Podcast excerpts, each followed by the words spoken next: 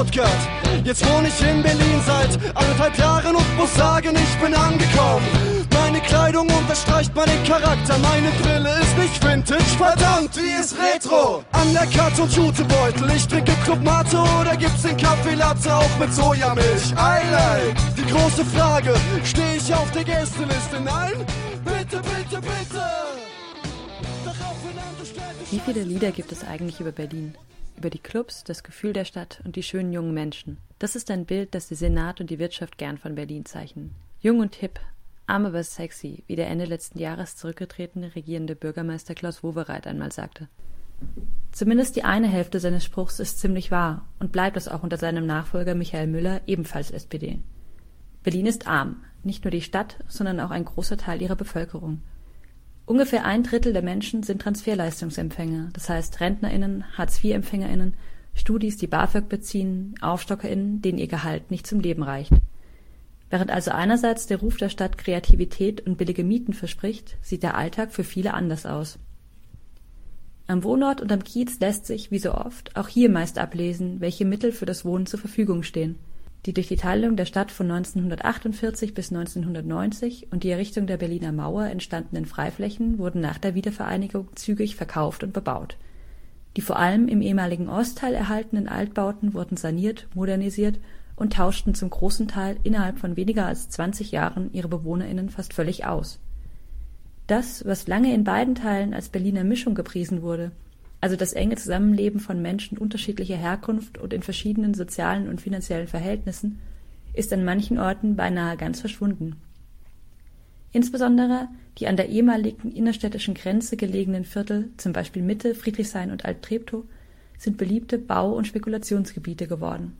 Dass damit eben die Verdrängung schwächerer und ärmerer BewohnerInnen einhergeht, ist die Folge der marktorientierten neoliberalen Wohnpolitik der Stadt, aber auch der Renaissance des Immobilienbesitzes, die spätestens in der Finanz- und Wirtschaftskrise seit 2009 Fahrt aufgenommen hat.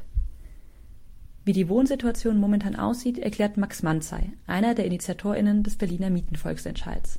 Berlin galt lange Zeit als eine Stadt mit günstigen Mieten. Das ist vorbei. Wir haben inzwischen sozusagen ähm, genau, im hochpreisigen Segment viele Wohnungen und im niedrigpreisigen Segment kaum noch was. Das hängt damit zusammen, dass zum einen der soziale Wohnungsbau in den letzten Jahren mehr oder weniger eingestampft wurde, seit den 90er Jahren nichts Neues mehr gebaut wird. Der Staat hat sich mehr oder weniger aus seiner Verantwortung zurückgezogen. Wir haben die Situation, dass in der Krise vermehrt spekuliert wird auf Wohnraum in der Innenstadt, wodurch ähm, jetzt Spekulanten hierher kommen, um mit Milliardenbeträgen ähm, äh, Wohnungen aufzukaufen und äh, da in möglichst kurzer Zeit möglichst hohe Erträge draus zu schlagen. Äh, und wir haben natürlich eine Zuwanderung in Berlin, auf die äh, der Wohnungsmarkt nicht äh, ausreichend reagieren kann. Und äh, das Ganze zusammengenommen führt einfach zu einer Extremsteigerung der Mieten und einer Wohnungsnot in Berlin. Der Mietenvolksentscheid, der in drei Phasen im, Herbst 2016 zur Abstimmung kommen soll, wählt den Weg über die formal geregelten Mitbestimmungsrechte der BürgerInnen. Ähnlich wie bei der Frage nach der Teilbebauung des Tempelhofer Feldes erhoffen sich die InitiatorInnen hierbei eine große Beteiligung, denn da wurde deutlich, mit der Mietenfrei kann man Volksbegehren gewinnen und äh, das haben wir uns jetzt auch vorgenommen und versuchen da jetzt sozusagen einen Vorschlag reinzubringen in die Debatte. Aber Moment, ging es nicht darum, Wohnraum zu schaffen? Warum also die Freude über ein Nein zur Bebauung des Feldes?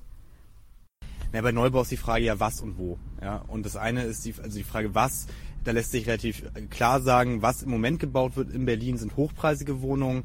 Ich habe nie daran gedacht, dass das irgendwie wahr sein könnte, dass da auf dem Tempelhofer Feld in der Sahnelage Europas sozusagen jetzt die günstigen Sozialwohnungen entstehen. Das ist sozusagen das hat niemand geglaubt und das konnte der Senat auch nicht glaubhaft ver vermitteln. Und ähm, keine Ahnung, 10 Euro kalt ist nun mal nichts, was sich irgendwie jemand äh, mit einem geringen Einkommen leisten kann. Ähm, und die zweite Frage ist natürlich, wo wird gebaut? Ich denke schon, bei einer wachsenden Bevölkerung braucht man auch zusätzlichen Wohnraum, auch zusätzlichen günstigen Wohnraum. Es ist aber so, es gibt in Berlin über 2400 Hektar erschlossenes Bauland, was nicht Grünflächen sind, wo man relativ einfach auf Baubrachen zum Beispiel auch günstigen Wohnraum schaffen kann. Dafür muss man nicht die wenigen Grünflächen, die es gibt und die auch von der Allgemeinheit ja genutzt werden, das ist ja auch Sachen, die äh, alle Menschen irgendwie in Berlin nutzen können, zubetoniert werden. Wie absurd die städtische Wohnungspolitik teilweise ist, wird deutlich, wenn man sich folgendes Rechenbeispiel vor Augen führt. Ja, wir haben ja die Situation in Berlin, dass ähm, zwar jetzt 1000 zusätzliche Wohnungen pro Jahr geschaffen werden, gleichzeitig aber 5000 Wohnungen pro Jahr aus der aktuellen Sozialbindung herausfallen. Das heißt, es ist ein Minusgeschäft von minus 4000. Beim Volksentscheid wird also darüber abgestimmt, ob erstens ein neuer städtischer Wohnraumförderfonds als Anstalt öffentlichen Rechts eingerichtet wird, das heißt nicht gewinnorientiert wie die bisherige GmbH-Form. Dieser soll finanziell wesentlich besser ausgestattet sein als der jetzige.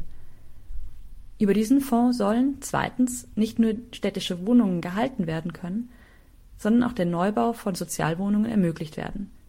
Aktuell liegt der Quadratmeterpreis der Kaltmiete im sozialen Wohnungsbau bei mindestens 6,50 Euro. Gebraucht werde aber, so Max, ein Preis von höchstens 5,50 Euro.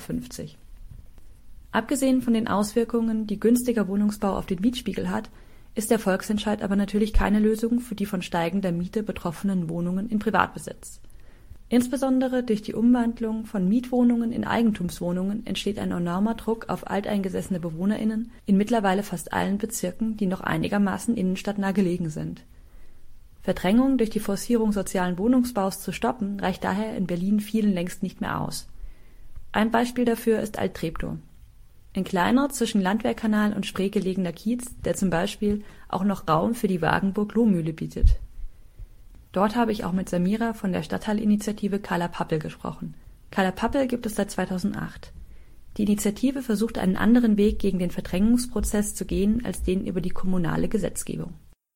Es ist ja klar, dass dieser Prozess ist ja gar nicht isoliert zu denken von dem, was in anderen Kiezen läuft. Also ähm, gibt es äh, den Ansatz, äh, viele von vielen äh, Initiativen sich auch zu vernetzen es gibt noch ein paar andere Initiativen, die so ähnlich arbeiten wie wir, nämlich verankernd. Also mit dem Ziel, sich zu verankern im Kiez und breit zu verankern und gleichzeitig aber die politische Radikalität nicht über Bord zu schmeißen. Das ist ja ein oft ein Fehler von eher reformistischen Gruppen, dass die glauben, man müsse, wenn man breit ist, äh, sozusagen auch so ein bisschen äh, lieb sein. Das ist ein völliger Irrtum. Also die Leute äh, kommen einem wirklich eher mit offenen Armen entgegen, wenn man auch authentisch ist. Und authentisch bin ich da auch, wenn ich sage, äh, wo wirklich die Scheiße läuft und an welchem Punkt man eigentlich auch intervenieren muss und an welchem Punkt auch das legale Recht versagt äh, sozusagen und dass man neue Sachen ausprobieren muss. Die Leute sind weniger blöd, als es ein Teil der Linken sozusagen immer äh, glaubt, dass es, äh, dass es so sei.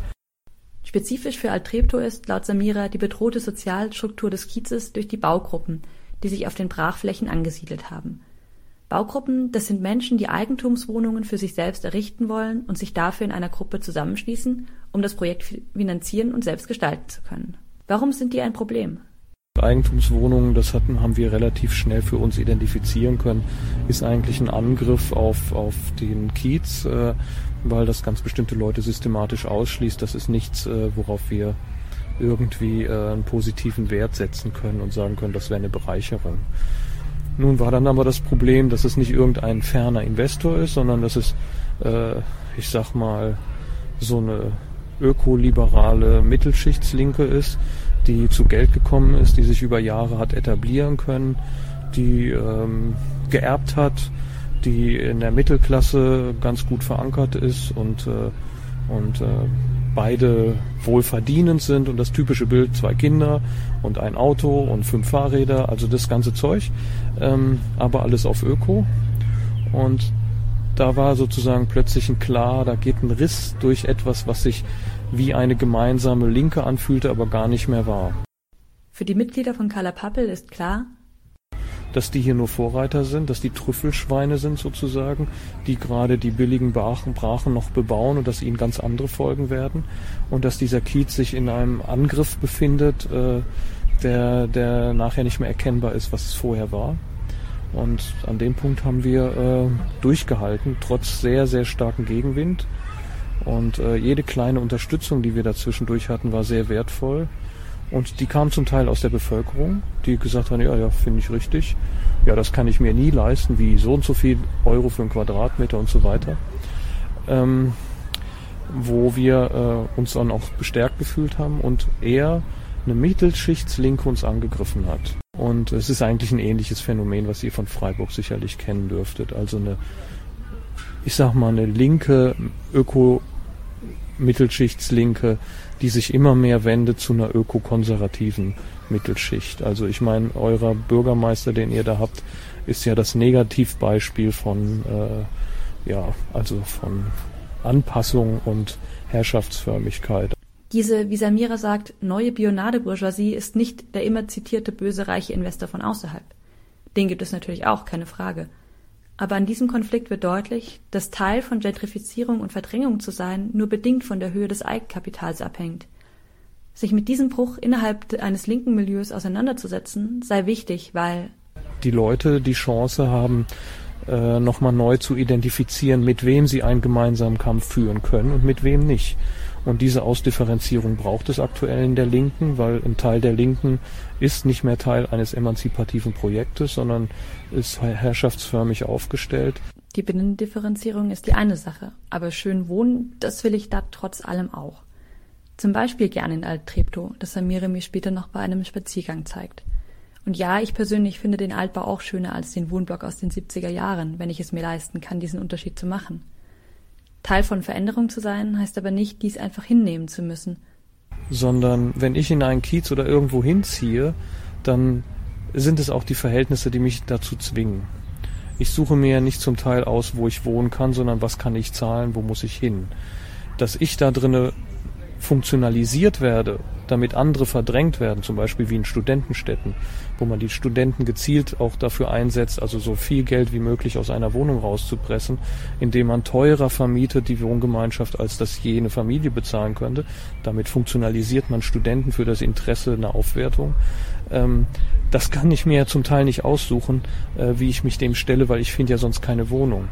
Aber wenn ich in so einer Wohnung bin, kann ich relativ schnell auch umschalten und versuchen, mir den Kiez anzuschauen und zu sagen, okay, hier bin ich jetzt, da hat man mich hingebracht, das ist sozusagen, ich bin da zu einem Objekt, äh, auch degradiert darüber, was die gesellschaftlichen Verhältnisse da mit mir machen. Ähm, oder ich kann auch sagen, ach Mama und Papa zahlt das ja, ich bin ja gut äh, bestückt und das ist nicht so schlimm und ich äh, werde mein Studium machen und ich werde der tolle Student und ich werde ja eh Arzt und danach mache ich dies und jenes und ich baue auch. Aber du kannst auch sagen, ähm, okay, ich verbinde mich mit denen, die hier verdrängt werden sollen oder die durch mein, durch, durch das, dass ich hier funktionalisiert werde, dass, dass diese Leute, die da verdrängt werden, dass ich versuche, ich mich mit denen zu verbinden und mit denen nach Blockaden zu suchen, diesen Prozess zu unterbrechen. Das geht nur über ein gesellschaftliches Kampfverhältnis. Und das geht nur dadurch, dass ich mich erstmal anderen öffne und gucke, wie sind die drauf, was haben die für Probleme und dann ihnen auch sage, ja, so wohne ich jetzt gerade. Und äh, ich würde aber total gern was machen. Können wir was zusammen machen? Ich will, dass ihr hier wohnen bleiben könnt, etc. Es ist ja so, wir sind alle beteiligt hier in dem Ganzen. Es gab ein Interview, da hat eine von uns gesagt, wir sind alle in den Verhältnissen gefangen. Und das ist ja auch richtig. Also wer von uns hat nicht ein Portemonnaie und wer von uns hantiert nicht mit Geld? So, und jetzt ist ja der Punkt, ich bin jetzt aber hier und merke, okay, jetzt kommen die Nächsten unter Druck und ich will aber gar nicht, dass die gehen, weil ich finde diesen und jenen Menschen sympathisch oder ich möchte überhaupt nicht, dass irgendwer verdrängt wird. Da kann ich mich positionieren, da kann ich praktisch werden und nicht alleine, sondern kollektiv, solidarisch, gemeinschaftlich mich organisieren, versuchen das zu blockieren, zu sagen, hör hier, nächste Mieterhöhung, da unterstütze ich die aber, dass die keine Mieterhöhung haben oder oder. Die Frage ist aber, ob mit dieser Solidarität nicht zumindest teilweise auch eine Art von Besitzstandswahrung einhergeht. Besitz meint hier das Hippe und Coole solcher zeitweise ein wenig und von der neoliberalen Stadtentwicklung vernachlässigter Gegenden. Das leicht ranzige, rotzige, eben nicht gentrifizierte Viertel übt auf viele ja durchaus eine wesentlich größere Anziehungskraft aus als all die Straßenzüge mit regelmäßig frisch gestrichenen Fassaden und Bio-Soja-Mutter-Kind-Cafés im Erdgeschoss. Und mit solchen Bildern wirbt ja gerade eine Stadt wie Berlin. Nicht nur um Firmenstandorte, sondern auch um TouristInnen. Der Ärger über diese Vermarktung der Stadt drückt sich einerseits in dem vor ein paar Jahren entstandenen Kreuzberger Protest gegen die sogenannte Touristifizierung aus, andererseits in dem steten, aber irgendwie immer hilflos klingenden Hinweis auf die Zweckentfremdungsverordnung, die es in einigen wenigen Gegenden verbietet, Wohnraum anderweitig zu nutzen bzw. eine Genehmigung dafür erforderlich macht zwar steht es so nicht im Gesetz, gemeint ist aber vor allem die dauerhafte Vermietung von Wohnungen als Ferienwohnungen. Anbieter wie Airbnb, die das Gefühl von einer Art Wohnen bei Freunden vermitteln, bei denen sehr viele kommerzielle InserentInnen aber vor allem große Gewinne machen, stehen zu Recht in der Kritik. Bei einer relativ offenen Suche auf der Homepage gab es zum Beispiel folgendes Angebot. Großes Top-Apartment im Szenekiez. Die Wohnung liegt in Neukölln im angesagten Szenekiez Rixdorf. Die Kirchhofstraße ist eine verkehrsberuhigte Straße mit netten Altberliner Wohnhäusern und viel Flair. In unmittelbarer Nähe findet ihr ein vegetarisch-veganes Café und Restaurant, den Fetischhof Berlin, einen schönen Park zum Entspannen, Kneipen und viele andere Restaurants. Bunter und authentischer erlebt ihr Berlin kaum. Auf den Fotos zu sehen ist eine große Wohnung ohne jede persönliche Einrichtung mit drei Bildern an der Wand und einem Ikea-Schrank. Hier würde wahrscheinlich die Zweckentfremdungsverordnung greifen, wenn, ja, wenn die Bezirke genügend MitarbeiterInnen hätten, sich um die gemeldeten Fälle zu kümmern. Anstatt mit Inkrafttreten des Gesetzes im Mai 2014 neue einzustellen, ist die Zahl in den letzten Jahren aber gesunken. Insgesamt gibt es auf der Homepage von Airbnb für Berlin über 11.000 Wohneinheiten im Angebot. Die allermeisten davon liegen in den angesagten Bezirken wie Neukölln oder Friedrichshain. Allein im Reuterkiez, das sind einige wenige Straßen zwischen Cottbusser Damm und Landwehrkanal, sind es laut einem studentischen Projekt der FH Potsdam 476 Wohnungen und Zimmer. Durchschnittlich kostet eine Wohneinheit in Berlin 55 Euro pro Nacht. Das würde, in einer vereinfachten Rechnung, 1650 Euro im Monat machen. Ein ziemlich fetter Gewinn für die Vermieter. Ich hab da gerade so ein Projekt, noch nichts Konkretes, aber sehr geil. Businessmäßig hab ich mich da noch nicht festgelegt. Irgendwas im Creative-Bereich. Auf jeden Fall. Bloß kein 9-to-5-Job. No-Go. Finde ich ja mega ätzend, genau. Ich mach einfach einen Fashion-Blog. Da lauf ich dann mit meiner Spiegelreflex durch Friedrichshain und mache Fotos und Street Art und interessanten Leuten. Hauptsache hier in Berlin.